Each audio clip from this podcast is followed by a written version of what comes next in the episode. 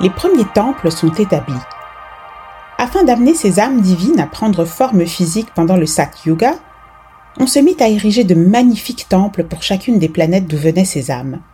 En ceci, les scientifiques sacerdotaux leur offraient de la nourriture et abluaient un objet en forme de piédestal qui servait à se focaliser sur le rituel.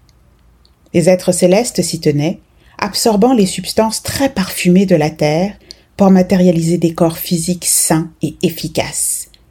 Au début, cela prit longtemps pour amener une âme en son corps éthérique à prendre forme, descendre de ce piédestal et entrer dans l'atmosphère terrestre.